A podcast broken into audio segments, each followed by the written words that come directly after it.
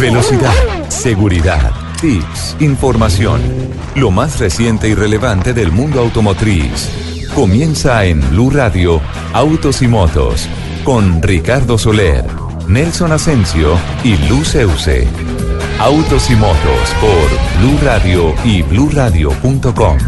La nueva alternativa.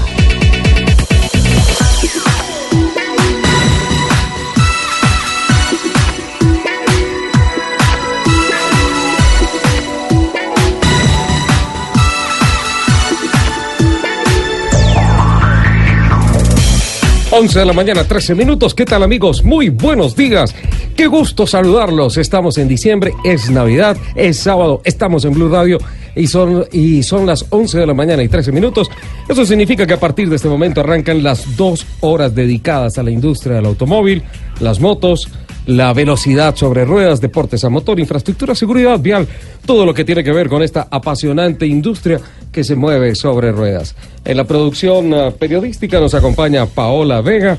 En la producción técnica están con nosotros don Alfredo Perdigón, don Camilo Reina. En la plataforma digital dirige el equipo don Leonardo Bautista y el equipo de autos y motos. ¿Listo para acelerar? ¿Desde ya? Sí, desde ya. ¿Ok? Lupi, ¿lista? ¿Lista? Sí, ¿pero de seguridad? Ok, hola. Lupi, ¿cómo estás? Buenos días, bienvenida. Hola, ¿qué tal? Muy buenos días. Qué dicha estar aquí con ustedes. Un nuevo sábado ya terminando este año, pero la pasión sigue ahí intacta. Esa pasión que nos corre por las venas y que hace que nos reunamos todos los sábados a las 11 de la mañana aquí en Blue Radio. Le recuerdo nuestro Twitter, arroba Blue Autos y Motos, arroba Ricardo Soler 12, arroba Luz Euse con doble S y como siempre nuestro queridísimo arroba Asensio Nelson. Ay, los tambores de Navidad, sí.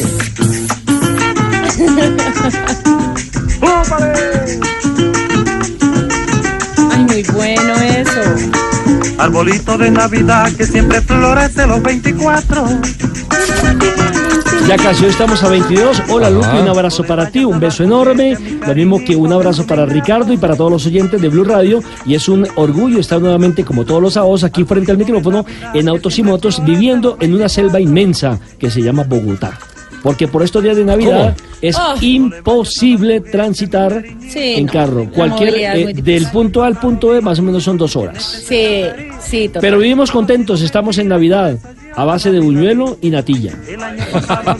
Sí, es cierto. Hoy tenemos puñuelo natilla, tenemos galletas de mantequilla. Ya vamos a decir quién es el culpable de que hoy se rompan todas las dietas eh, alimenticias acá en el Ese equipo hombre siempre es culpable o por Bueno, hablar bueno, mucho o por, o por traer mucha comida. Bueno, nosotros siempre estamos en Navidad todo el año, de todo, lo- todo el año comemos Todo el buñuelo, comiendo, pero, pero ahorita lo mezclamos con la natillita. Sí. Además, no sé por qué me siento como si estuviera ya en el Rally Dakar. Es que, entre otras, Claro, eso ya, es en, en dos semanas. El predakar ya se acabó porque ya estamos en Dakar realmente, ya todo el procedimiento administrativo, el escrutinio técnico y todos los últimos ajustes ya se están haciendo. Lima vuelve a ser el epicentro de la principal prueba off-road en el mundo y pues a- Ah, es afortunadamente... por eso entonces que ya me siento en el Dakar.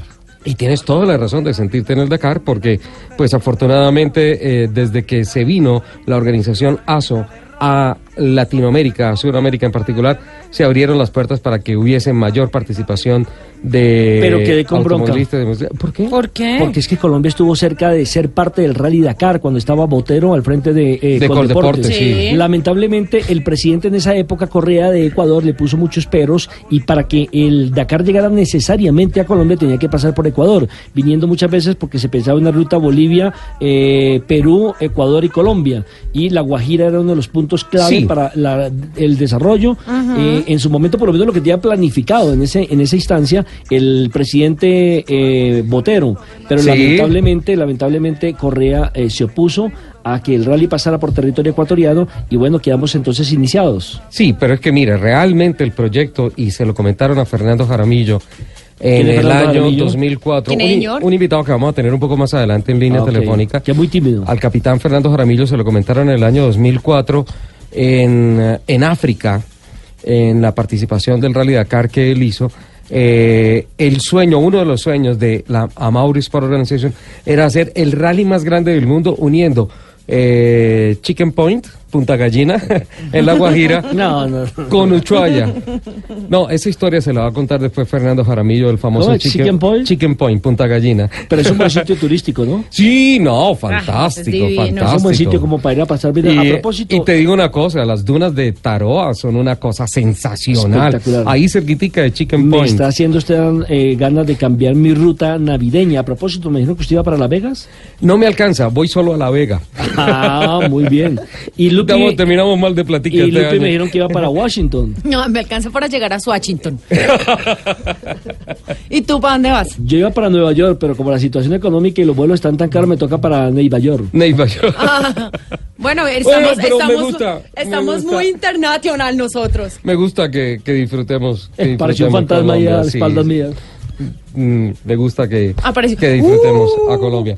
Bueno, eh, esta semana arranca el operativo más grande de movilidad en carreteras Sí. de todo el año, que empata los dos años, porque la operación Éxodo arranca este fin de semana, eh, no con tanta gente como sí va a haber el fin de semana del 31 de diciembre, del 1 de enero y el Puente de Reyes, que es el primer fin de semana de enero, pero desde ya eh, se articulan tres fines de semana, don Nelson arrancando este fin de semana, arrancando desde ayer, básicamente Sí, ya desde anoche, anoche. anoche con- estaba imposible la salida Ah, por la Boyacá hacia el sur. Exacto, asegurando las vías de interconexión municipal, las vías nacionales, las vías 4G, to- haciendo operativos de apoyo con helicópteros, de monitoreo de tránsito, de accidentes también, ambulancias, grúas, las concesionarias trabajando. Y mire que no La- ha comenzado la gran, eh, digamos, la masiva salida de gente. No, todavía no. No ha empezado ni tampoco a entrar, ¿no? Porque ya ahora en Bogotá no es de salida, sino también de entrada porque se ha convertido en un sitio turístico sitio importante. turístico, es un objetivo, y ya hay claro muchos sí. accidentes en la vía hacia Ibagué. Por ejemplo, esta semana, lamentablemente,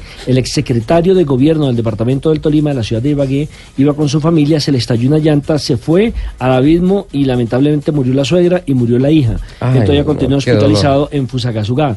Pero para no ir más allá y entrar así rápidamente en materia, en Colombia Ajá. mueren al año más personas por accidentes de tránsito que si se cayeran tres jets con pasajeros. Es cierto. Mire la comparación que lo estoy haciendo. Es cierto. Y un solo jet que se caiga es una super noticia. Exactamente, mire, el- del 1 de diciembre de 2017 al 8 de enero del 2018 se registraron 861 muertos en Colombia. Ojo con la cifra, Una cifra muy alta. 861. El 1 de enero es cuando más muertes hay. ¿Cómo te parece? ¿Primero de enero? Sí, el 47% son motociclistas. Que en ese eh, reporte que le acabo de hacer del 1 de diciembre del 2017 al 8 de enero del 2018 fueron 408 moteros.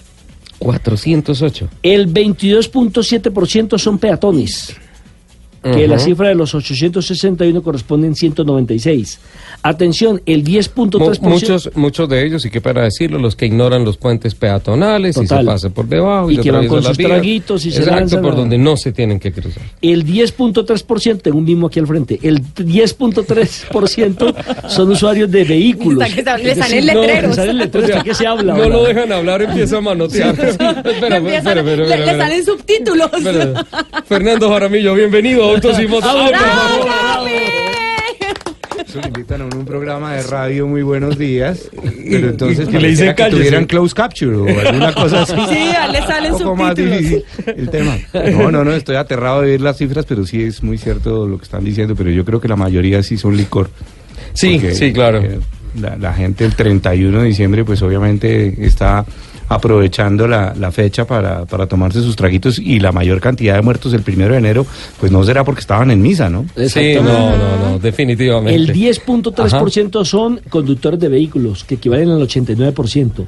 Y atención que 42 ciclistas de esa cifra de 861 murieron el primero de enero, de, repito, del año 2018. No, tremendo. Es decir que al primero de enero son 38 personas las que más o menos mueren, el primero de enero. El 24 de diciembre mueren aproximadamente 36 personas Ujú. y el 25 de diciembre 34. Es decir, reitero que el primero de enero es la fecha donde más personas en Colombia mueren producto de incidentes que tienen que ver con el tráfico. Dentro de todo el operativo se articula el Ministerio de Transporte, la Agencia Nacional de Seguridad Vial, con todas esas campañas de prevención. Hombre, es la fiesta de Navidad, es la fiesta de fin de año. Yo le tengo un mensaje no para los borrachitos que se montan a, monta- a- a manejar el carro y todo, porque ya, yo creo que ya estamos cansados de decir decirle a los borrachitos no lo hagan. Y son personas que, la verdad, yo no entiendo por qué se endurecen las normas, se, se tienen unos ejemplos tan tristes, tan dolorosos de accidentes, de pérdidas ¿Sabe de vidas y todo y siguen haciendo y todo. Porque Sí, son personas débiles. Pero hoy mi que no son mensaje... capaces de renunciar a una copa.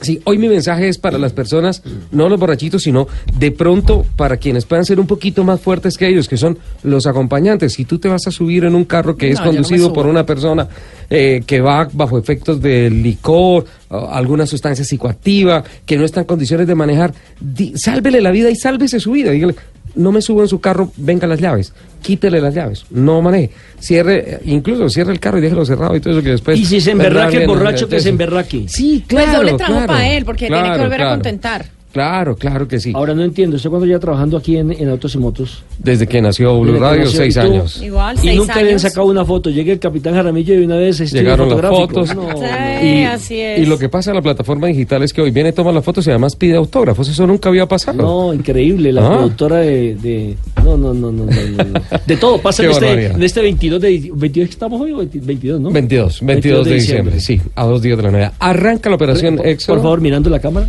Arranca, arranca la operación Éxodo es para la plataforma digital que se está haciendo producción periodística y digital y, y gráfica acá. Aquí hacemos eh, radio con televisión incluida. Sí, claro, claro. El paquete es completo con Blue Radio. Eh, mm, arranca la operación Éxodo y nuestro llamado a la conciencia. Ni siquiera traigo preparadas leyes, ni multas, ni nada. Es conciencia, es un tema Sí, de vida, es. un tema de asunto, de, de, de simple lógica. Navidad, Año Nuevo es para estar felices, no para terminar en una clínica, para terminar Me en gusta, una morgue. me gusta el comercial que anda rodando por ahí en televisión, no sé si es del. Ministerio de Comunicación, de Transporte, precisamente que dice, ¿dónde va a elegir usted pasar la Navidad? Ah, sí, sí, sí, sí. y sí, resulta sí. que aparece eh, el tipo en el hospital y la familia, un 24, un 31, Sí. muy triste. Y esa decisión la tomas tú, Nelson. Nadie la toma No, por no, la yo no, todos los colombianos. Por eso. Eso es una sí, decisión, es una de decisión individual. Y es lo que siempre hemos dicho a lo largo de, de todas estas seis navidades que hemos podido compartir juntos. Y es que es conciencia individual, es una época para estar en familia. Sí. Muchas familias van en sus carros tranquilos, van los papás con sus hijitos, con, no sé, eh, la suegra, las tías, como sea.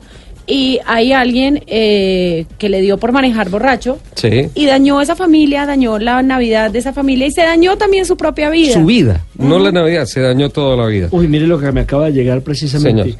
Falleció el rector Héctor Villagra Sarmiento en un accidente de tránsito en Honda, En La Honda. Dorada. Mm, caramba. El exdirector de la Universidad del Tolima, Héctor Villarraga Sarmiento, iba en un vehículo tipo camioneta, se salió, dice aquí, de la carretera y lamentablemente sufrió un accidente que le ha quitado la vida y eso precisamente estábamos hablando.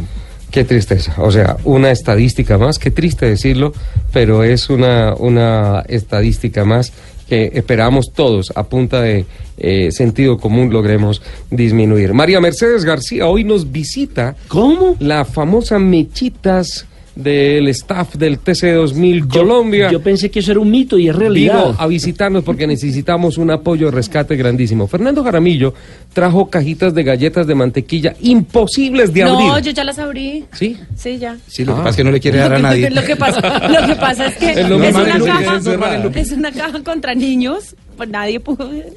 Hola Mechitas, bienvenida. Richie, buenos días, ¿cómo están? Saludos a todos, ¿cómo va todo? Y ¿Cómo te parece? habla. Sí, no, esta mujer es Porque yo solamente la veo eh, dando órdenes allá con, con, eh, señas y toda esa vaina. Eh, ¿Qué te parecieron las instalaciones de Blue Radio? Muy bonitas, no las conocía. Es, es bastante interesante ver el detrás de lo que uno ya está al otro lado escuchando en la emisora, pero bien, muy bien. En tu vida profesional, tú trabajas con la gobernación de Cundinamarca. Sí, yo trabajo con la Secretaría de Ambiente con la Gobernación de O sea, Cundinamarca. que era una chica de ambiente. Soy una chica de ambiente Total. total, de principio a fin.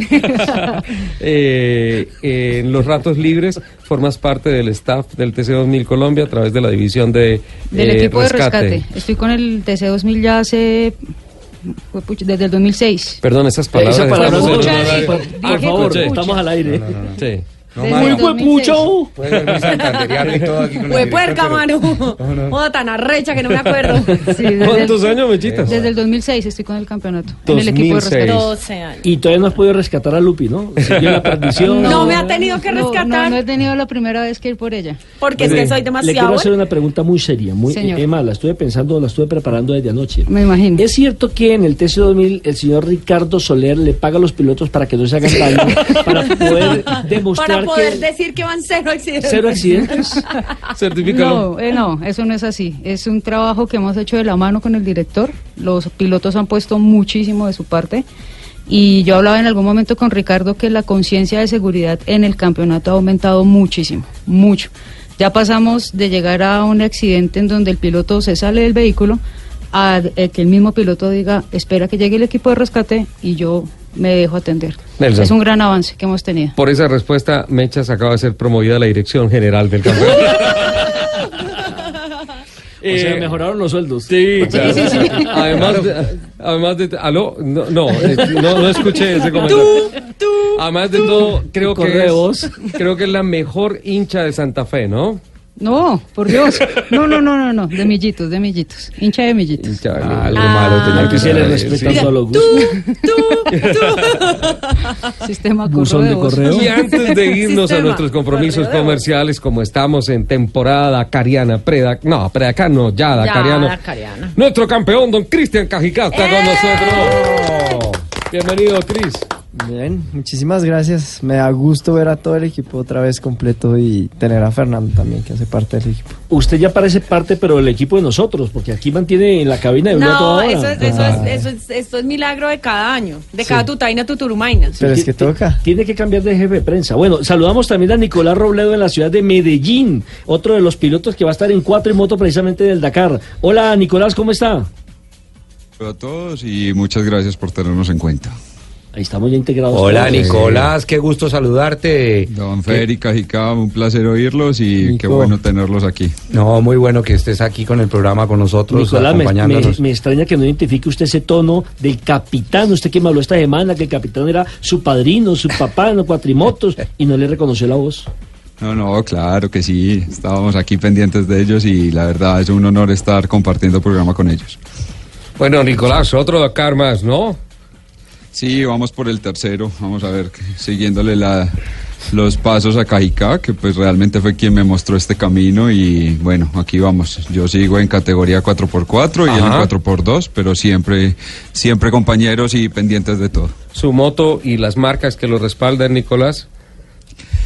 Yo corro con un Canan Renegade 850, que es preparado en Argentina, y pues mis grandes patrocinadores son ADT, Softbikers eh, y el Grupo Logístico. Creo que con, con esa cuatrimoto fue que ganó el campeonato en Argentina, porque muchos eh, desconocen que es campeón argentino. Ese título no es cualquier cosa, por favor. Sí. Nico, cuéntanos un poco más sobre ese título que acabas de ganar este año, de lo cual pues todos los colombianos que conocemos de tu trayectoria y, y de lo que has hecho nos sentimos supremamente orgullosos de que de, de- de- de un colombiano figurando de esa manera a nivel internacional. En la tierra de los Patronelli, ¿ah? En la tierra de los Patronelli, así es. Sí, pues la verdad pues ha sido un trabajo de mucho tiempo con mis patrocinadores poder llegar a, a ser campeón argentino en la categoría 4x4. Este año se logró. Pues eh, mi jefe de equipo era el campeón hace ocho años y pues es primera vez que un colombiano logra este título, entonces estamos muy contentos y la idea es poderlo defender el próximo año. Nicolás, Fernando Jaramillo trajo galletas navideñas con mantequilla. ¿Te llegó la cajita ya a Medellín? Aquí no ha llegado, aquí No. estamos sin galletas. Ah, Está espero engalletado yo, con yo se las entrego a, a Soler acá en Blue Radio y él yo no sé Ay, qué hace. Y se Lupi las se las pasa a Lupi y Lupi ni siquiera las abre porque no las quiere compartir. No. Esperaron a que yo me viniera de Bogotá para poder llevar galletas. Es. Vamos a arreglar este problema. Necesitamos internamente un par de minuticos. Para comenzar hay que decir que el rally se va a realizar del 6 de enero al 17 de enero. Se va a llamar Rally 100% Perú. Desde el 2009 que se disputa en Sudamérica el rally más importante del mundo no se celebraba en un solo país, pero eso tiene que ver con la situación económica grave que vive la Argentina, la misma situación económica que se apretaron el cinturón los chilenos, los bolivianos ni qué hablar, entonces por eso Perú solamente le puso el pecho a esta gran aventura que tendrá solamente 10 etapas, siendo una de las pruebas más cortas a través de la historia en Sudamérica, reitero, de del rally.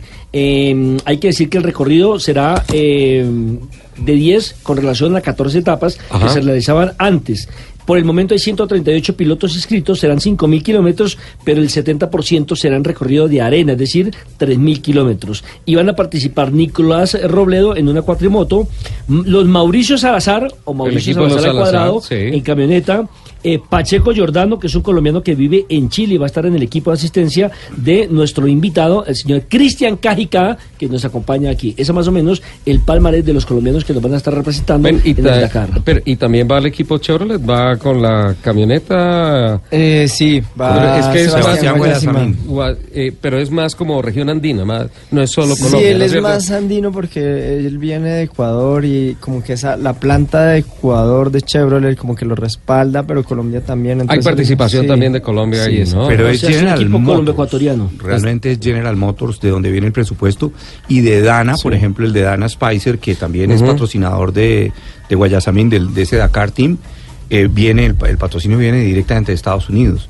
Entonces, lo que pasa es que sí hay una región andina y obviamente pues lo que están tratando es de promover obviamente el modelo, El la modelo. integración y el modelo de camioneta Colorado de, de Chevrolet pues que lo han escogido para el Dakar.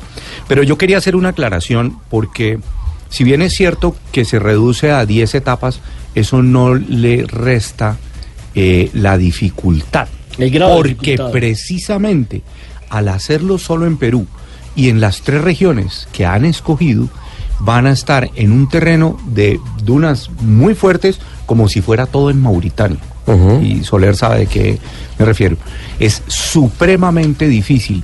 Y en los años anteriores, cuando se va, digamos, la Argentina tiene algunas zonas y Chile también tiene algunas zonas de dunas, pero son diferentes porque son dunas, digamos, más fuertes. En eso eh, Cristian nos puede contar con mucho más detalles las diferencias, pero lo que quería aclarar un poco eso, porque para nuestros oyentes de pronto lo que está diciendo Nelson es totalmente cierto, bajan a, a 10 etapas, pero no por eso va a ser menos difícil. Ni por eso va a dejar de ser el rally Dakar. Exactamente, va a tener un altísimo grado de dificultad y los enlaces van a ser cada vez más pequeños porque precisamente tienen en forma de, de- decimos, rulo eh, o, o circuito o a veces trébol alrededor de unos puntos específicos estratégicos dentro del desierto que es supremamente difícil. Rulo, los, rulo los que trae aquí Lupi. Claro. Eh, otra cosa, ¿es cierto que va a haber repechaje?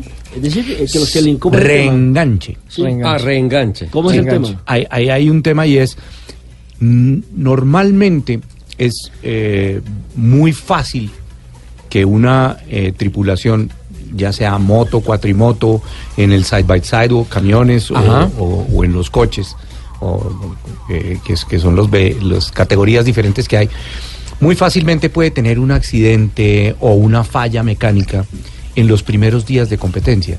Entonces, o inclusive en el primer día de competencia, le ha pasado a muchas personas. Y por reglamento normal queda por fuera del Dakar si la persona no puede estar listo para salir a la, A la siguiente, etapa. Este año están implementando una nueva reglamentación y las personas que tengan ese tipo de fallas mecánicas, si logran, eh, digamos, Sortear. sortearlo y arreglar el vehículo, pueden iniciar y reintegrarse después del día de descanso. Porque hay un día de descanso que es a la primera Como semana. para permitirles que Y terminen.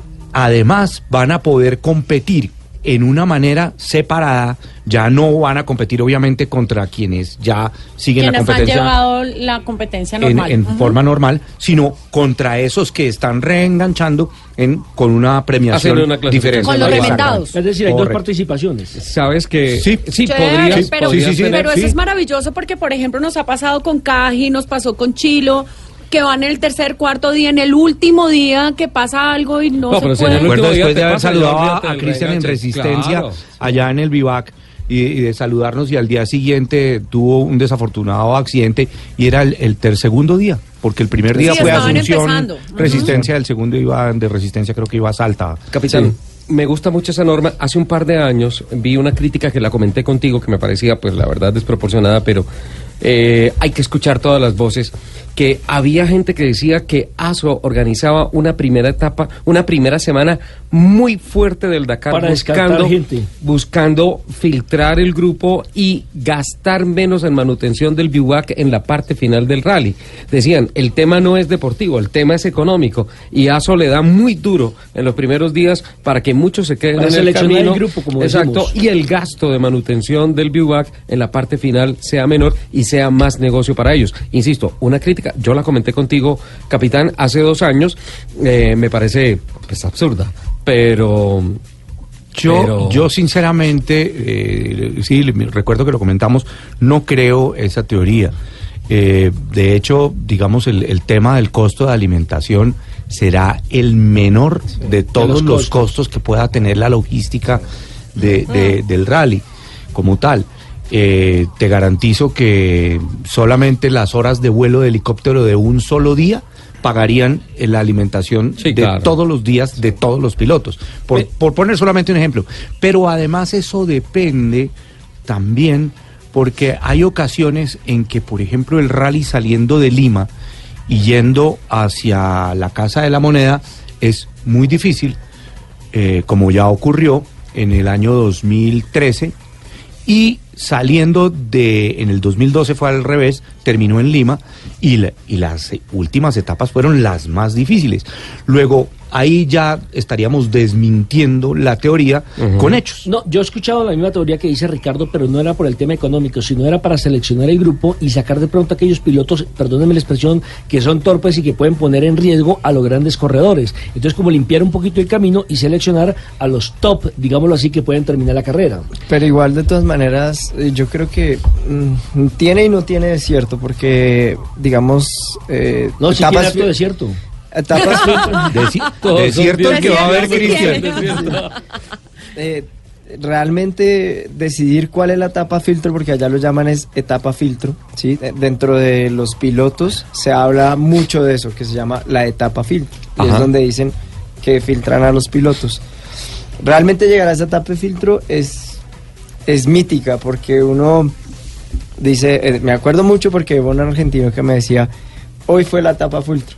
Y al otro día dice, hoy fue la etapa filtro. Y así Todos fue días, todo el... o sea, que Todos, etapa filtro. los días. Exacto, entonces yo creo que siempre es tan duro y siempre es tan difícil y todos los días es tan difícil que realmente Sí. poner como en juego de decir es que hoy sí los vamos a filtrar, es que hoy es muy complicado. O sea que llegan difícil. filtrados, O sea, limpios claro. y desinfectados. Y, y yo, creo que, yo creo que cada piloto se pone su propio filtro de acuerdo a sus condiciones y su claro. capacidad para conducir. Le quería preguntar a Nicolás Robledo cómo se ha preparado para este evento, porque ha hecho grandes pruebas aquí en Colombia y eso lo hablábamos esta semana con él cuando vino para una entrevista en televisión y hablábamos de que uno de los organizadores y quien mejor lo conociera el, el capitán Jaramillo, pero casi que lo ha ganado todo Nicolás Robledo este año aquí en Colombia. Sí, le dio muy bien a Nico. Pues la verdad sí, eh, nos ha ido bien. Eh, este año Ricardo de Villavicencio nos ganó, pero, pero tuvimos muy buena suerte aquí en Colombia y realmente lo que te decía, la escuela de nosotros ha sido el, el rally de Fernando Jaramillo y por eso lo que debemos seguir apoyando. Yo volví después de dos años y realmente me sentí muy bien, muy contento, muy tranquilo.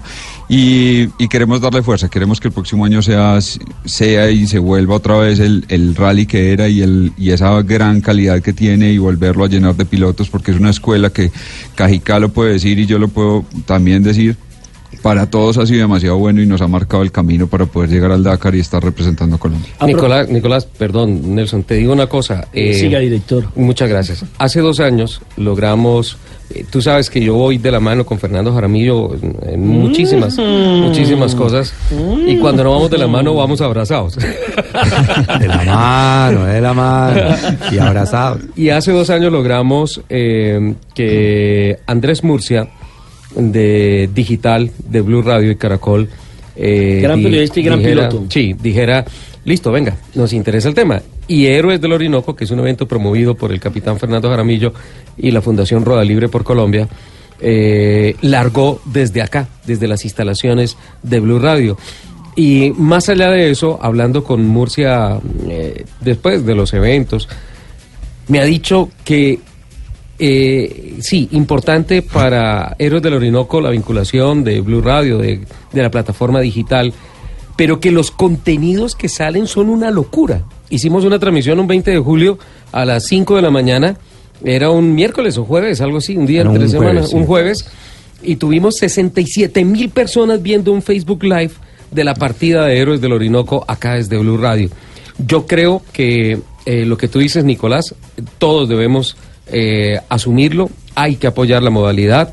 Hay que apoyar este tipo de competencias, hay que apoyar a Fernando Jaramillo y nosotros acá lo hacemos con toda la convicción y con el mayor corazón del mundo.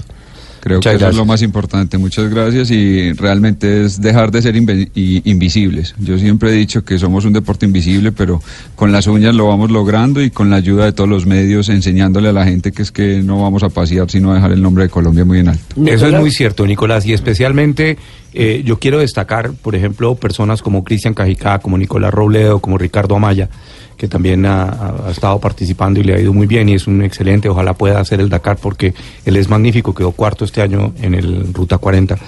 Con personas como ustedes que están enseñándoles, que yo los he visto a ustedes eh, es- en, en la mitad de una carrera, eh, parando a ayudar a otro per- participante, a un novato que sencillamente o se enredó con un alambre o se cayó o se le pinchó una rueda y no tiene ni idea qué hacer, cualquier cosa. Y esa es la lección, pues que obviamente nosotros somos, digamos, el kinder, la escuelita, la academia, No, pero ustedes son los instructores los que tienen realmente eh, esa capacidad de poder ayudarle y lo hacen de una manera desinteresada, eh, con cariño, con, eh, con Apasionados. pasi- apasionados por el deporte, de verdad. Muchas gracias por, por todo el apoyo. No, y, y ninguna escuelita. O sea, realmente yo puedo decirlo con, con certeza que los rallies de Fernando no son cosa fácil. Es decir, comparándolo Fernando con no es una rueda, una rueda eh, suelta. suelta, una- totalmente suelta por todo el país que nos hace Rueda, llegar a rueda muchos libre, sitios. que uno diga rueda libre, no. pero, pero yo puedo decir, y Nico, y todos los que corremos el, el rally, sabemos que igual las etapas de acá de Colombia son igual y hasta a veces más duras que las que corremos en un Dakar. ¿no? Héroes, del Orinoco es una Tremendo, etapa ¿eh? maratón. Eso tremendo. es una cosa de locos. Eh, Nico, ¿y tu equipo cómo está conformado para, para este Dakar? Bueno, yo siempre he corrido con un equipo argentino, que es el equipo de Daniel Mazuco, gran campeón en 4x4, pues en el Dakar y en Argentina. Eh, mi moto está en Argentina, sale ahorita el martes, ya sale para, para Perú, y todo mi equipo es argentino.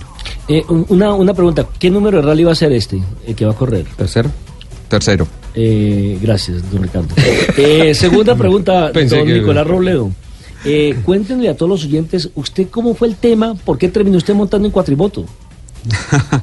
Bueno, realmente fue casualidades de la vida. Alguna vez pasó? alguien me pagó una plata con un 450. ¿Así? Y con eso empecé a correr los rallies de Fernando de paseo, hasta que una vez en el valle, eh, no se me olvida, un amigo me dijo, corramos por primera vez, y con la sorpresa que quedé segundo en ese rally del valle, con un aguacero impresionante que no se me olvida. Entonces, pues dije, no, voy a seguir corriendo, seguí corriendo los rallies de Fernando. Ya todos mis amigos ya eran mayores de edad, muy grandes, ya todos se quitaron, ninguno más volvió a correr porque ya no les gustó. Y aquí seguimos, una vez terminé una carrera por allá en, no me acuerdo de dónde, con Cajicá, por la noche, y estábamos hablando y me dijo, no, voy a correr desafío Inca. Le dije, hágale, yo quiero, yo quiero buscar el camino y quiero seguir, y, y Cajicá me mostró el camino, fuimos a Perú juntos.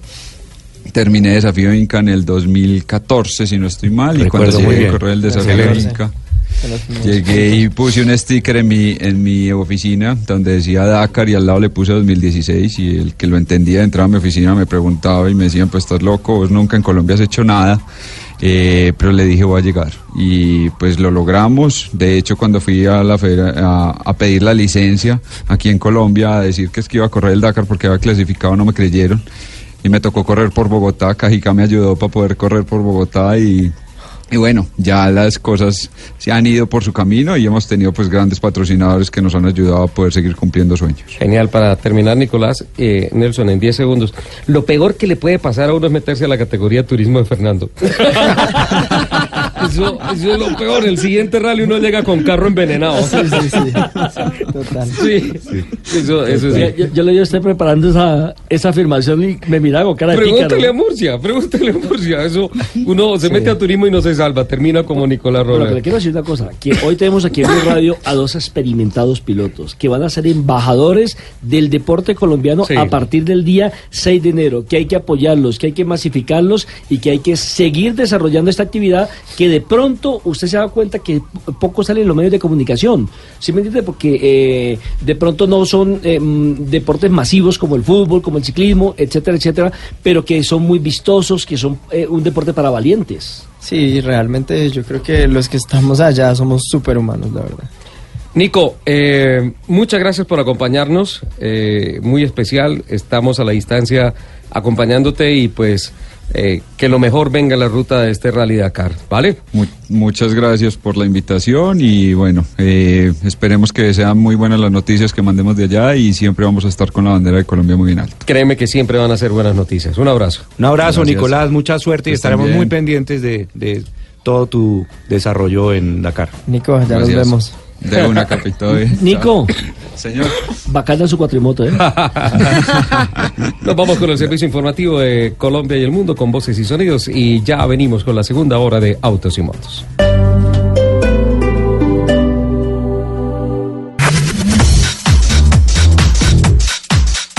Doce y 11 las autoridades reportan complicaciones por saturación de viajeros en el terminal de transporte de la Ah, capital de la caramba. República. Era de esperarse, ¿no, Richie? Sí, porque sí. eh, como este es un puente largo, digámoslo así, porque es sábado, domingo, mucha gente pues obviamente pidió el permiso el lunes para poder desplazarse a otras ciudades y el martes, es decir, son cuatro días pegaditos y, y era normal que hoy se presentara este tipo de...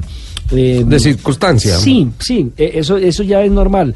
Eh, lo que de pronto me queda por ahí en duda, eh, Richie, es el tema de las autoridades de tránsito, porque es que ¿Por no qué? se están dedicando a controlar el tráfico, sino a sancionar, Ah. a, a- a ver quién eh, va a más de 50 kilómetros de velocidad, pero no hay esa, esa, esa cultura de ayudar a, a que los tacos...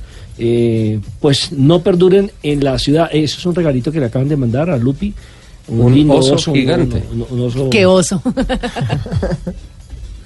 Pues lo, lo único cierto es que también hay que generar un poquito de conciencia en los conductores que tienen que tener esa paciencia porque no es fácil eh, transportarse por estos días y que el exceso de velocidad seguirá y sigue siendo uno de los principales problemas en las vías de nuestro querido país. Tenemos que poner un aviso que diga el exceso de velocidad es perjudicial para la salud. Y es verdad. Y es verdad, Lupi. Sí, claro, claro que sí. Ahora, no se olviden de llevar elementos. Mira, yo hablaba con la señora, ya le digo el nombre porque lo tengo por acá, la señora Hilda Gómez, que es la directora de la Agencia de Seguridad Vial. Agencia que Nacional, estuvo esta sí. semana aquí en el canal Caracol y que prometió que va a estar con nosotros en los próximos días aquí en Autos y Motos. Y hablamos de un tema como, por ejemplo, eh, que para muchos parece bobo, pero hay que llevar una linterna. Eso lo exige, No, lo es- está dentro usted. del equipo carretera, claro. Pero hay una cosa más importante que la gente de pronto no se ha percatado. Ajá. Tiene uno, o debería, pues para no ponerlo como, como una cosa eh, obligatoria, pero debería uno tener un chaleco reflectivo. Le voy a explicar por qué. Sí. Y ojalá que sea de color verde. Porque es el que más ¿Por se qué? ve a la distancia. ¿Ah, sí? Pero ese, ese chaleco tiene uno que llevarlo no atrás, donde llevan los repuestos, la caja de repuestos, sino adelante de la guantera. Para que cuando usted se vare y baje a colocar los triángulos, se ponga el. el Ya vaya identificado. Ya identificado Ajá. y no que de pronto lo atropelle un carro porque usted apenas está abriendo el, el vehículo, ¿no? El auto. Y, y estaba hablando con ella, por ejemplo, del hecho de eh, que uno tiene que llevar un condón. ¿Para qué es el ¿Cómo? condón? Por si, pero por si en algún accidente hay alguien con sangre, con para poder hacer eh, los eh, torniquetes, sí. los torniquetes. Ah, para hacer. Y un guante quirúrgico un no. guante no es quirúrgico como mejor, por, ¿no? el tema, bueno, también puede funcionar, también puede funcionar. Sí, uno con un Y una toalla higiénica. sí, Una para una emergencia. No, lo que pasa es que el condón tiene doble función y una ca- y una y, y una Por la temporada de Sí, sembrina, la mundo lo celebración, sabe. Nelson, claro. termine rápido ese comentario. Eh, y también deben llevar una toalla higiénica. ¿Para qué la toalla higiénica? Precisamente cuando usted tiene una herida, eh, drena mucho más fácil. Ajá. Son, son cosas. Mire, mire, por ejemplo, lo que le traje aquí este gráfico, que me valdría la pena colocarlo en nuestro Twitter, Sí. y es la visibilidad en el tráfico. Eh, para el tema de los eh, ciclistas. La mayoría de los ciclistas, primero, no están respetando las vías porque eh, al lado está la ciclorruta y se bajan a la carretera. Primer error. Segundo, no tienen identificación. Tercero, no tienen un casco. Cuarto, van escuchando música con los audífonos, por lo tanto no escuchan sí. el pito, ni Sí, los llamados de seguridad. tremendo, No ni- se han enterado de Entonces, nada. por ejemplo, aquí han hecho un estudio, Richie, que tiene que ver con los colores. Si un ciclista va vestido de color negro, es invisible para el conductor. En Y la si noche, llueve, claro. claro, no, no, incluso si llueve durante el día es muy difícil que pueda verlo a 10 metros o a Ujú. 5 metros. Si va vestido de azul, el conductor lo puede identificar a 17 metros. Ajá. Si va vestido de rojo, Lupi, ¿a cuánto podría identificarlo usted como conductora? Mucho Ah, 20 algo, por ahí, 25, 26. A 24 metros, según los 24. estudios. Casi, Estuvo casi. cerca. Ujú. Si usted va de amarillo, Ricardo, ¿a cuánto más o menos podría identificarlo? Deberían ser unos 32, 33 metros. 37 metros. 37. Si va de blanco, capitán, ¿a lo cuánto puede usted ver un eh, ciclista? Si va de blanco, ¿a cuántos metros? Pues calculemos que puede estar cerquita a los 40. 55. Señor Cajicá, si el señor va vestido de verde reflectivo, ¿a cuánto? Pues si de blanco tienes eso, yo creo por ahí que 60 y algo. 70. 130 metros. 130 metros. Lo que volvemos a decir que el color verde fosforescente o fluorescente, como lo quieran llamar, es mucho más fácil de identificar para uno como conductor. Por eso los agentes de tránsito están vestidos de verde. Haga esa analogía. Eh, Ah, y yo creo que por eso hay unos toques muy especiales de verde reflectivo en el nuevo casco de Cristian Cajica. Y hay una, eh, un momento muy importante para los deportistas y es eh, así como cuando se entrega la bandera del país, cuando a una ralista, un motociclista, se le entrega su casco, que es su máxima garantía, el máximo garante de seguridad. Que es, entre otras cosas, Ricardo, escúcheme que le hago un paréntesis ahí. casco. Este casco es la campaña que está realizando en este momento la directora de la Agencia de Seguridad Vial en Colombia. El tema del casco, que no sea un casco barato. Sí. No, es no sí cuánto es- cuesta el casco y no cuánto cuesta la cabeza. ¿Cuánto cuesta ¿no? la Exacto. cabeza? Sí, claro. Realmente no es ni siquiera el costo porque a veces uno consigue cascos con todas las certificaciones a unos precios que uno dice vale la pena tener un casco. O sea, no puede encontrar un casco con certificaciones de OT por 300 mil pesos. Yo no creo que la cabeza de uno valga 300 mil No, pesos. no, No. no, no, no, no, no, no, no, eso sí, definitivamente es una, una publicidad engañosa. Bueno, Cris, ¿qué te falta? Tenemos, tenemos el- un momento privilegiado, Lupi, y es que eh, vamos a, a rotarlo también a través de nuestra plataforma digital, la entrega del nuevo casco. Este es el nuevo que casco, lo vean. nuevo diseño, Deberíamos nuevo casco tomarle una foto antes y después cuando llegue el Dakar a ver cómo es que va a llegar. Sí. Claro, con la bandera de Colombia, con unas alas doradas, con Sí. ah, Monster Energy Drink, que es ah, uno de tus main sponsors para Sí. este para este proyecto.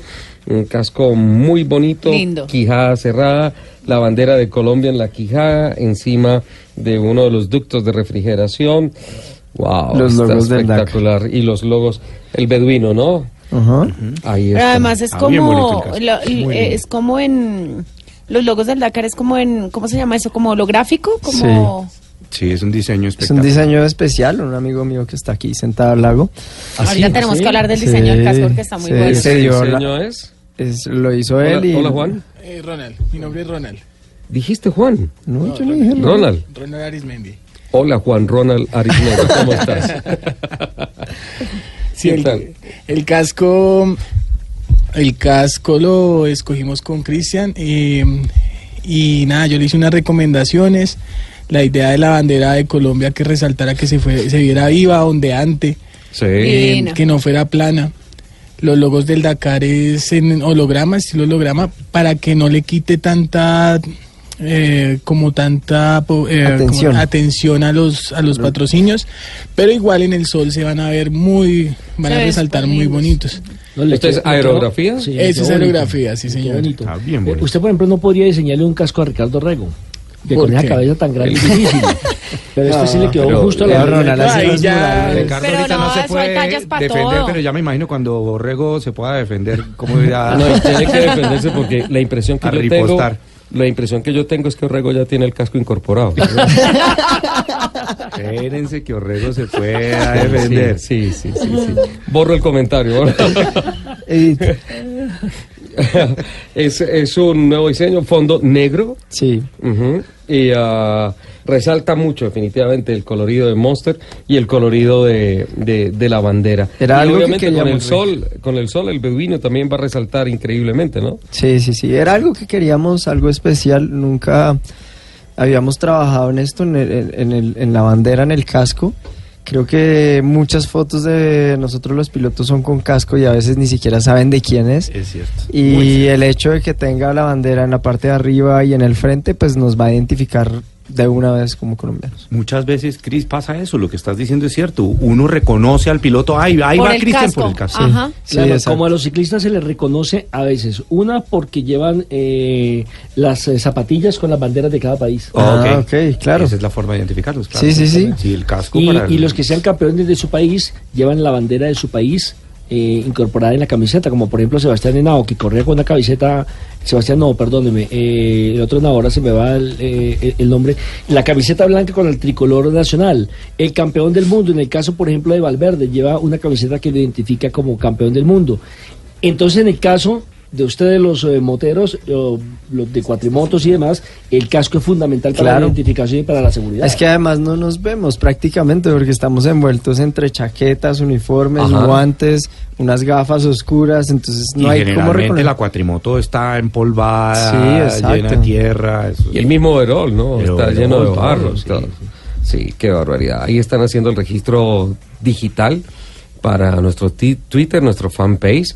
Es una primicia que Twitter. presenta Autos y Motos, que presenta Blue Radio, del nuevo casco de este gran embajador que tenemos. Mientras hacen esa plataforma, esas fotografías y esas tomas digitales, eh, quiero hacer un pequeño salto para una nota que teníamos pendiente y ah, es justamente con relación al comportamiento del mercado este año que va increciendo, que termina en positivo, va a terminar en positivo y que marca este año otro fenómeno con el primer importador que es Nissan, que a la fecha ha acumulado 20.188 unidades vendidas este año, es decir, al cierre del mes de noviembre, y que tiene con relación al ejercicio del año anterior, del año 2017, un factor de crecimiento del 6.4%, un comportamiento fantástico en un año que marca, luego de tres años de compresión, eh, la expansión del mercado de los,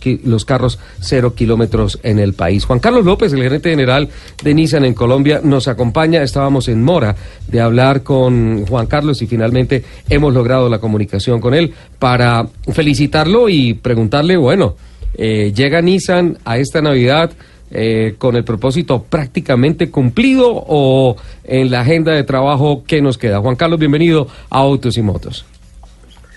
Muchas gracias a toda la audiencia, un saludo muy grande. Sí, pues ha sido un trabajo, un año de arduo trabajo en el sector y especialmente pues en Nissan le pusimos todo el empeño para así consolidarnos como el primer importador de vehículos en Colombia y trayendo pues mucha tecnología y muchos muchos vehículos amigables eh, con el ambiente en Colombia. Pese a que todavía no tenemos los resultados del acumulado, falta el, el mes de diciembre, ¿la tarea está cumplida en Nissan este año? Bueno, eso, eso no se sabe porque en diciembre, en diciembre es el mejor mes usualmente del año Ajá. eh, la venta de vehículos. Obviamente tenemos un aliciente que es el salón de automóvil. Nosotros ya tenemos casi que la tarea cumplida. Digamos, tuvimos unos lanzamientos muy importantes este año. Durante el salón mostramos el nuevo Nissan Leaf, la tecnología eléctrica de Nissan que tuvo muy buena acogida entre los consumidores de Colombia y la verdad nuestro crecimiento en, en las eh, camionetas como la Kik, que es un producto Sí. muy exitoso en Colombia, el consumidor colombiano lo abrazó, lo entendió, ya que es un producto de Latinoamérica para Latinoamérica de la marca, es una, una eh, un lanzamiento muy muy aventurado de la marca, ser un producto diseñado en Latinoamérica para Latinoamérica con una marca japonesa y la combinación fue absolutamente ganadora. Y sí, creo que ya estamos cerrando el año eh, en el puesto que queríamos estar y con, con las ventas que queríamos y también vemos que el, que el sector también, el- las ventas de vehículos también están cogiendo un impulso importante. Sí, sí, está reaccionando positivamente. ¿Cómo ha sido el año para la NP300?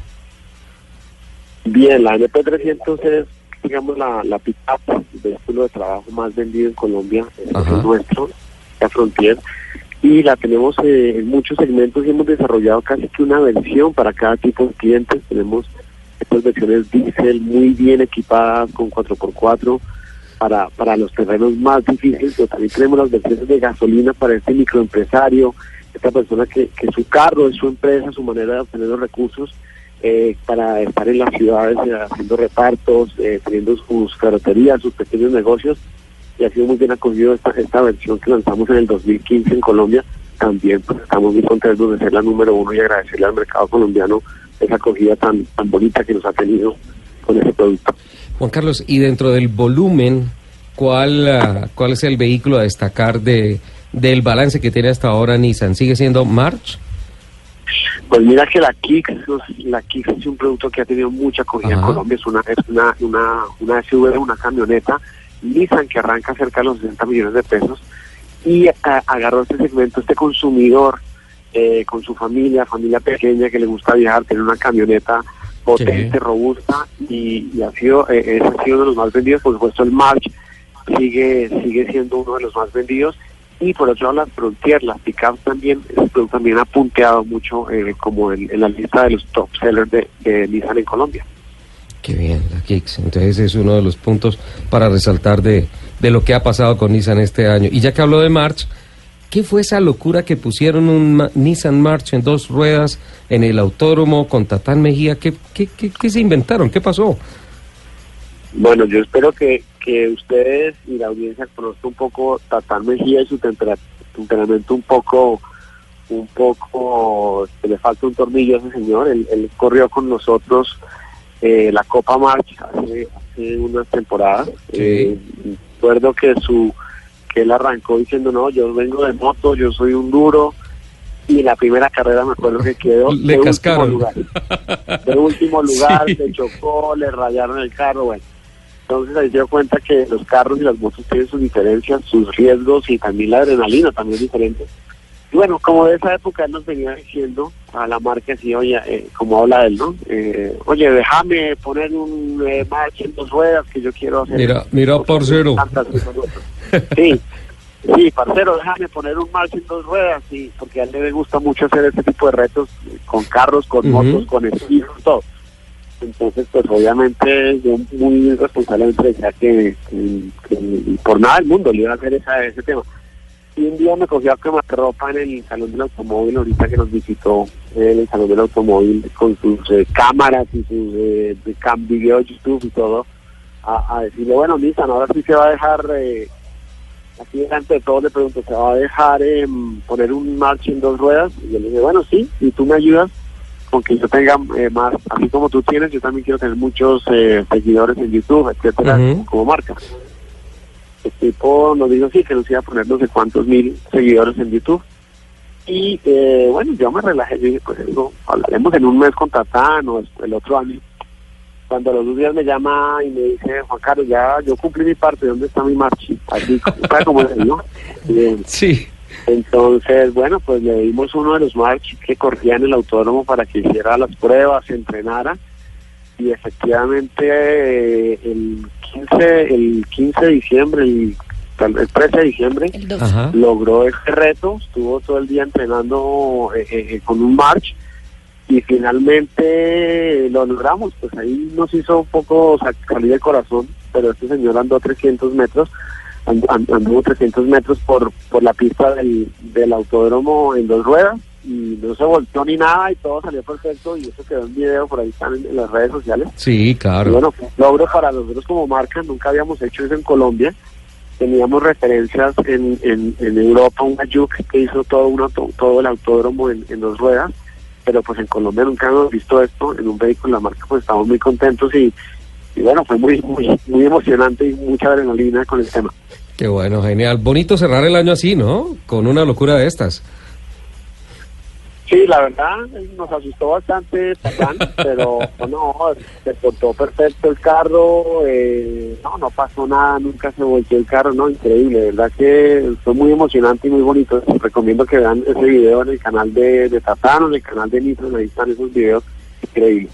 Fueron como 200 metros, ¿no? En dos ruedas. Sí, sí, casi llegó a los 300 metros Wow. en, en la recta del autódromo, sí, fue bastante.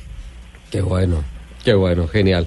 Pues Juan Carlos, muchísimas gracias por eh, atender esta llamada, esta entrevista y pues nada, felicitaciones. Otro año muy positivo para la marca en el país.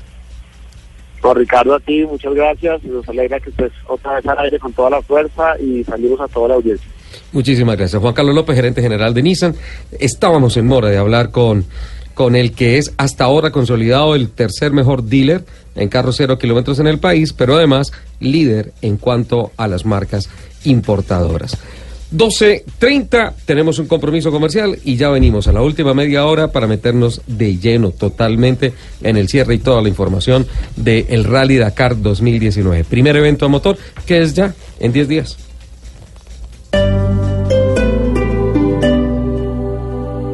Él cambia gafas, los carros también pueden cambiar así. Le pedí al niño Dios unas gafitas de marco naranja otra vez porque necesito ahí. El distribuidor es Imja, ¿no? Imja, sí. eh, Son eh, los importadores exclusivos de Toyo y de Dunlop. Y eh, presentaron a la organización un paquete muy interesante de unos precios absolutamente atractivos y fáciles para que los pilotos pudieran contar con las llantas eh, semi-slicks, es la llanta de más eh, grande prestación que ha tenido en los 15 años de historia la categoría y ya se ha hecho oficial por parte de Inja el comunicado en donde se dice que son a partir de el primero de enero de 2019 la llanta oficial. Y para las categorías de formación están la TM1 que es la llanta radial que de igual manera es una llanta fantástica eh, que va para TC Junior clase A y clase B. Bueno, hay algo, hay no algo sabía muy que interesante. también datado, dateado, Nelson. Hay algo muy interesante de Sí. este cambio a semislicks y es que también le van a poner algo de picante a, al, al TC, a la categoría grande y es que en eh, tengo entendido que esta llanta sirve para eh, pista seca o ligeramente mojada, Mojada, sí. pero si llega a llover muy duro,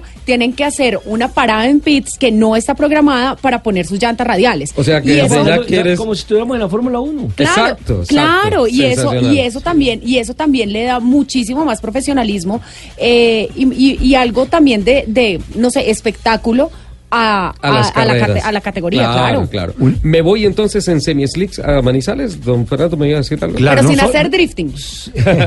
No, solo decía que, que, claro, veo que los resultados son una com- excelente combinación entre buen agarre, eh, que tiene la semi-slick, pero además una buena durabilidad también, Sí, que también, no se claro. acaban en No las primeras rápido. 10 vueltas. Claro, claro. Tengo es claro, una excelente. duda en la ciudad de Señor, Manizales. ¿Qué pasa? Ya tenemos el contacto en Blue Radio Manizales. ¿Estaba funcionando el aeropuerto? Está abierto, sí. Sí, primero el aeropuerto está abierto. Qué Pero bueno. Tengo un problema de identidad. ¿Qué pasó? Eh, tengo en línea a Mauricio Salazar, pero ¿cuál de los dos? ¿Cuál? el piloto. ¿Qué dice usted con ese ¿El piloto? problema? Eh, ¿Cuál de los dos? ¿El piloto o el copiloto? Entonces, don, yo, lo, voy a- yo voy a hacerla fácil. Don Mauricio, buenos días. Buenas tardes ya.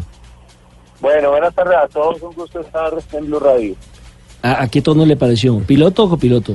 Piloto, el piloto, es el piloto. Me parece piloto. Esa, esa- esa es la confusión de siempre. Yo soy el piloto Mauricio Salazar Velázquez y el aeropuerto está funcionando. Hola Mauro, La nos da un placer tenerlo aquí en Autos y Motos. Bueno, no, muchas gracias por la invitación, pues siempre los escucho, porque profundizan bastante en todos estos temas. Ahí estaba oyendo el tema de llantas y todas esas cosas, pues que, que también en Dakar tenemos que hablar muchas de esas cosas. ¿Y quién es tu proveedor de llantas, Mauricio?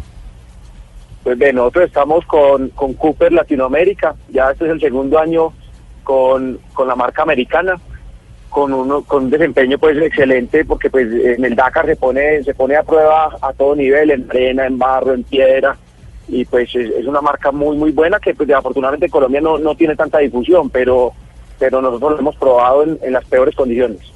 No, excelente. Bueno, y esas van a ir calzadas. Cuéntanos un poco de en qué vehículo vas a participar con el número 365. Ah, ya en tienes el número. ¿verdad? Sí.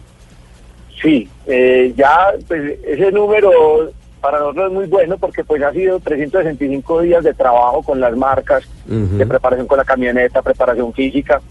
Eh, hoy vamos con la marca Volkswagen, vamos en la Amarok B6, en una camioneta del doble de potencia que teníamos antes, una camioneta muy muy diferente, pero que la preparación del equipo Pro Rey en Perú, que ya llevan ocho años preparando Volkswagen precisamente, pues ha sido impecable y, y estamos muy tranquilos en esa parte. porque ya ya, le ya saben qué hacer a nivel electrónico con la camioneta, ya saben a nivel estructural qué refuerzos hay que hacer, qué, qué Ujú. mejoras. Entonces estamos muy muy contentos con ese motor tan grande que tiene la, la camioneta, que es la misma plataforma motriz que tenía la Tuareg y la, y la Audi Q7. No castiga tanto en peso ese motor tan grande, ¿no? No, no, no, eso no tiene problema. No tiene problema definitivamente y, y podemos avanzar sin problema. Y si tenemos 50 o 100 kilos de más o de menos, en ese motor no, no se va a sentir. Mauricio, háblanos un poco sobre cuál ha sido esa experiencia con los Ferrand, con Fernando Ferrand, que digamos que, que- que es la, la gente que te ha ayudado en el- la preparación, en el desarrollo del vehículo para llegar, pues, obviamente, a tener un vehículo competitivo, no solamente que pase las pruebas técnicas, sino que también tenga una muy buena resistencia. Y, eh, tengo entendido que también te van a prestar un poco la asistencia. ¿Cómo ha sido ese desarrollo con los Ferrand en Perú? Pues sí, allí también hay la confusión porque son Fernando Ferrán padre e hijo. Sí. Fernando, Fernando Ferrán, hijo, pues eh, es, una persona que ha estado muy dedicada a la preparación como tal y al diseño de los carros. Entonces él es quien diseña el roll bar y quien hace todos los, los detalles complejos a nivel de preparación. Fernando viaja mucho a Estados Unidos, viaja por todo el mundo y, y ha estado muy actualizado en el tema de materiales para el tipo de camioneta que necesitamos. Ellos son distribuidores Volkswagen también en Perú, entonces pues conocen muy bien las Amarok y, y ha permitido llegar a un peso muy bueno con la camioneta y poder pensar en, en- en hacer un buen papel en el Dakar. Muy bien. Cuéntanos un poco más de qué más patrocinadores tienes. Yo sé que tienes algunos patrocinadores de allá de Manizales. Que, Y, y si el proyecto social sigue, ¿no? De Eh, ayuda a los niños, claro, que es muy bonito. que es muy lindo. Sí, en esto definitivamente, pues en, en un país donde donde todo es fútbol, eh, eh, muchas gracias a ustedes primero que todo por el programa para para ilustrar muchísimo al, al, al oyente sobre el automovilismo y este tipo de automovilismo que es tan diferente al de pista. Eh, hay que resaltar el apoyo de, los patrocinadores, que sin ellos no sería posible. Eh, te, los, te los voy a dar en- como en, desde lo nacional hasta lo regional. Estamos con Chonky, Alimento para Mascotas del Grupo Italcol. Estamos con Motul, que Motul eh, es patrocinador oficial del Dakar y eso es muy importante para nosotros que haber obtenido ese apoyo. Eh, Ron Viejo de Caldas. Tenemos la marca Cooper, desde, pues, desde Cooper Latinoamérica, que nos está dando pues el, eh, el- todo el juego de llantas y todo el apoyo. Eh, Banco Popular, en MedPlus Medicina Prepagada. Tenemos todo el grupo Casaluker eh, con, su, con su área internacional de sueño de chocolate. Tenemos eh, Top Tech y Erragro también del grupo Luker.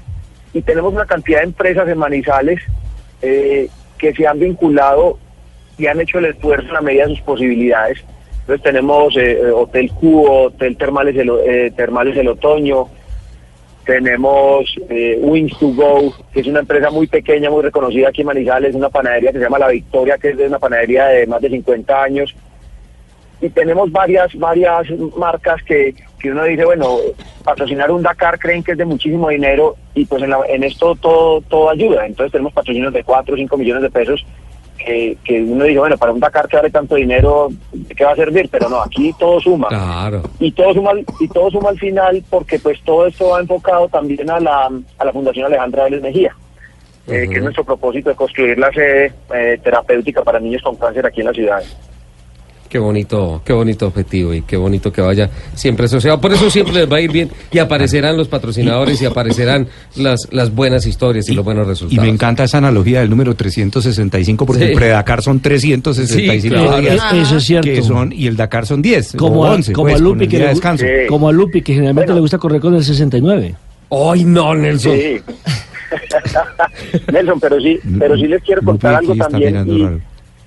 Sí, cuéntanos, hay algo que resaltar hay algo que resaltar también que se me quedaba eh, es el tema de la marca. Nosotros hemos obtenido una- un apoyo directo desde Volkswagen Colombia del importador y se ha hecho un trabajo muy juicioso en, en la parte de entregables a nivel de, de medios y a nivel de mercadeo y se han vinculado también distribuidores Volkswagen de todo Colombia, ellos los coches, automotora, promotora, eh, Calima Motor, Auto Berlín, me contabas de la costa. Au- Auto Berlín también. Entonces están haciendo un esfuerzo muy grande posicionando un producto como es el B6 en un mercado que está dominado por otra marca. Entonces esto hay que esto hay que contárselo a la gente porque el hecho de que la marca crea en un proyecto como este eh, es porque están creyendo en la seriedad del proyecto, en la seriedad de, de un evento como el Dakar, y pues nos está abriendo puertas a futuro para que otras personas, otros equipos también quieran plantear proyectos y querer querer aumentar la participación colombiana en, en la carrera más importante del mundo. Qué bueno. Bueno, no, Mauro, eso ah, es sí, para claro. aplaudir de la Claro, marca. Qué bueno, Mauricio, y pero es bueno. pero también el hablemos- trabajo tuyo y, y de tu compañero. Hablemos un poco también de la Sí. preparación que han tenido para llegar a este gran reto, porque la- vea, cuando, cuando empezamos con este tema del Dakar, es decir, en el 2009, cuando llegó a nuestro país y ya se animaron los deportistas, porque el recorrido era tan largo como ir eh, a Mauritania cuando se corría allí, eh, decían los pilotos que lo importante era participar, después era lo importante era terminar. ¿cierto? Ahora eh, la Sí. gente le pregunta a uno cuando lo- clasificarse. ahora le dicen a uno, bueno, ¿y qué posibilidades hay para ganar? Yo les decía, eh, cuando tengamos un equipo que le invierta millones de millones de millones, podríamos tener eh, el chance de ganar, porque pilotos tenemos, pero lo que no tenemos es patrocinio. Pero qué tan difícil es por lo menos determinar en- en- entre los 20 primeros. Pues ve, el- eh, es tan sencillo, les voy a hacer la comparación. Eh, nosotros somos un equipo amateur totalmente. Eh, digamos que estamos un poco por encima de, de- de otros equipos que van pues con, con carros viejos o con carros eh, que tienen de, de 10 años, 15 años. O que van por primera vez. nueva, o que van por primera vez. El grado de dificultad del Dakar es tan grande que hay europeos que llevan 8 y 9 Dakar y no han terminado ninguno. Es. Por ese motivo es que le dan medalla a todo el que termina, ¿cierto? Pero en la parte de posiciones es bien difícil porque a nivel de presupuestos y de preparación, eh, te voy a poner el ejemplo, equipos, los equipos de punta tienen pilotos principales y tienen pilotos de pruebas. Los de pruebas están haciendo por lo menos 20 o 30 mil kilómetros al año sobre la camioneta que va a correr el Dakar. Nosotros no alcanzamos a hacer 2 mil kilómetros en el año y no lo, no lo podemos hacer en la camioneta de carreras porque es demasiado riesgo porque es la única que tenemos. Entonces, empezando por ese lado, eh, el- la parte de recursos es, es muy, muy complicada y ese es el, ese es el gran plus que tienen los, los equipos oficiales. Pueden hacer más de 5.000 kilómetros en pruebas durante todo el año, sea en Sudamérica, sea en África. Y, y pues nosotros somos personas común y corriente, como cualquiera de los oyentes que, que nos están escuchando, que tenemos que trabajar todo el año para poder darnos este gusto y, y segundo, para poder tener una empresa paralela que es MSO Racing. Es decir, que la diferencia está en kilometraje del aparato que lleven. No, Y pues, en mucho presupuesto. Claro, por eso, pero el Sí, kilometraje se lo da el presupuesto después de probarlos. Sí, claro, y, y el y por ejemplo un, un carro como esos Peugeot, como los que como los de punta, no sé el precio exacto, pero pueden ser carros no sé de millón y medio de dólares, dos millones de dólares. Más de dos millones de dólares, con seguridad. Más de dos millones de dólares cada. Solo el vehículo. Y bueno, y, y por ejemplo nos, nos decía Nicolás Robledo que para él es fundamental la, la preparación eh, que tiene que ver con la alimentación, ¿cierto? Sí. Eh, con la nutrición. ¿A usted cómo le va con ese tema? ¿Hizo gimnasio, no hizo gimnasio? Eh, ¿Lleva un plan regular de alimentación? Porque va a ser fundamental también eh, poder soportar precisamente los climas, los cambios de temperatura No, y, demás. Y, y estando en Manizales se dificulta más el tema porque... ¿Por la altura? Uno, uno no puede pasar por Chipre porque entre las empanadas y las obleas se daña la preparación ah, alimenticia. no me diga. Sí, no, o sea, mi carro cuando paso Sí. por allá llega solito a Chipre. GPS Chipre. Sí, sí. No, pues, pues vea, la, las- la preparación en esa parte, allí precisamente tenía la, la fiesta de cierre de la oficina y pues yo ya no, yo ya no estoy tomando licor, ya no estoy comiendo eh, cosas, digamos, muy fuertes, porque le voy a llegar, llegar al Dakar muy bien eh, físicamente, pues eh, yo no voy a decir que somos los deportistas consagrados, pero, pero uno sí trata de llegar bien, de llegar, de hacer eh, bastante cardio durante estos días, no sobreesforzar el, ya el organismo. Eh, hicimos ejercicio todo el segundo semestre. Eh, Mauricio, mi compañero, estuvo haciendo unas válidas de cross country peruano. Yo hice dos prácticas en, en Perú en, en camionetas pues, de, de off-road. Y, y básicamente ha sido eso. Ya estamos tranquilos, estamos tratando de estar muy enfocados en la meta, en hacer muy bien las cosas, en, en estar tranquilos. Este año estuvimos con Rent to Race en Perú y, y me decía Alonso Carrillo, que también va a correr el Dakar con Fernanda Cano, eh, me decía, no, Mauricio, eh, quedo tranquilo porque veo su conducción muy tranquila, muy muy serena, sin, sin, sin cometer errores y sin esforzar el carro más de lo debido. Entonces, pues estamos muy tranquilos ya para, para estar en la salida el 6 de enero. Muy Pues bien. Mauricio, mucho éxito, eh, nuestra energía positiva para que usted haga un buen rally, para que termine el rally. Mucho éxito a nombre de Blue Radio, de mis compañeros, de todos quienes estamos Claro en esta mesa, sí. porque vuelvo y lo repito, usted es un embajador del deporte colombiano y esperamos que, eh, si Dios quiere, pues pueda terminar sin ningún tipo de Novedad. Novedad, correcto. Perfecto. La mayor de las suertes, Mauricio, y estamos seguros que estamos bien representados contigo, con tu equipo, y sabemos que le vas a poner todo el empeño para, para llegar a la meta, que es, digamos, como lo más importante. Sí, mil gracias a, a Blue Radio, a todos ustedes. Esperamos de regreso poder estar nuevamente contándoles cosas muy buenas. Vamos con, con 300 niños de la Fundación Alejandra Vélez y, y con todo un país detrás, entonces pues es muchísima responsabilidad y todo el corazón pues para ustedes. eh, feliz Navidad y feliz año para todos los oyentes. Muchísimas gracias. Mauricio Salazar, entonces confirmado dentro del Rally Dakar 2019. Buen proyecto. Bueno, primera vez que va una Amarok de Colombia, ¿no? Es primera vez que Sí, participa. qué bueno, una y bien por Amarok. Volkswagen. Me parece muy bien y le han desarrollado muy bien la estrategia. Pero yo quisiera preguntarle a Cristian Cajicá que él tiene una novedad interesante porque él no está corriendo en la misma marca que ha venido corriendo todo el tiempo. Esa es, la- esa es una de las que- grandes noticias, ¿no? Porque viene ahora con las alas doradas, ¿no? Así es. Cuéntanos, Cris, ¿cómo es eso? Es algo ¿en que nos teníamos para este Dakar? Colorado. No, no, no, me pongo es feliz, feliz de... Bueno, se acabó el tiempo del programa. Muchísimas gracias. para- No, me pongo feliz porque fuera de ser una marca que, que obtiene mucho, mucho respaldo y que tiene mucha historia, eh, que da sinónimo de confiabilidad, de un montón de cosas, eh, es un sueño. Es un sueño para mí tener la ala dorada en, en mi proyecto. Realmente Honda, eh, mi papá corrió en Honda, es una marca que le debemos mucho porque aprendimos mucho en ella.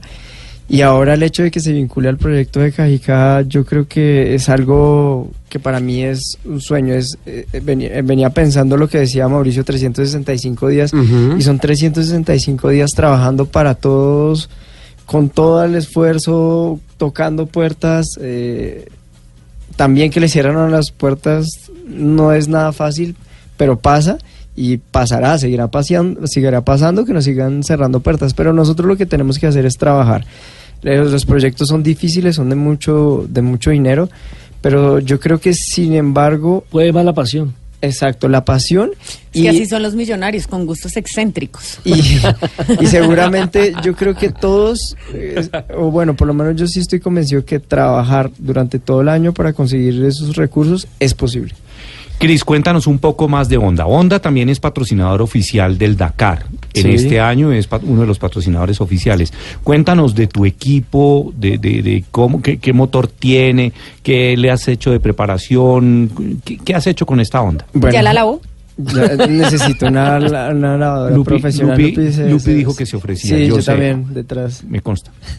No, pero realmente eh, es comenzar un proyecto desde cero porque Ujú. pues es un desarrollo totalmente nuevo. Obviamente tenemos la experiencia de haber trabajado en otros equipos de otras marcas, pero es un desarrollo totalmente nuevo. Es una TRX 450, es una moto muy rápida, 4x2. Es como lo dice- 4x2, Sí, ¿no? como lo dijo Nico. Entonces, Nico va, eh, 4x4. va en 4x4, tú vas en 4x2. Yo voy en 4x2 y... Es un equipo parecido al que corría Huaca en, en las épocas Sí, aquí en muy Colombia. parecido. eh, Carlos Bustamante, alias Huaca, que corrió el Dakar también en un Canam con, con Marta Mariño. Exacto. Pero igual nos tocó hacer todo el desarrollo de torre, navegación, tanques. Tanques. De, de hecho, ahorita todavía me están esperando en el taller de Leonardo Valero, que es un duro. La Eh, parte eléctrica. La parte eléctrica la desarrollamos nosotros, de suspensiones lo desarrollamos nosotros. Todo el, todo el engagement lo hacemos nosotros, pero tenemos el respaldo de una marca tan importante como lo es Honda.